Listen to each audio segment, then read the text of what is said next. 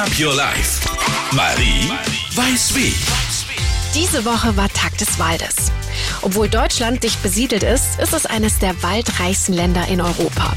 11,4 Millionen Hektar Wald gibt es in Deutschland. Leider sind unsere Wälder durch Trockenheit aber massiv gefährdet. Deswegen macht unter anderem auch der Bund Naturschutz auf die verheerenden Auswirkungen der ungewöhnlichen Trockenheit der letzten Jahre aufmerksam. Denn in vielen Regionen gab es nur geringe Niederschläge. Deswegen sind die Grundwasserstände insgesamt ziemlich niedrig und die Waldböden trocknen aus. Die Konsequenz?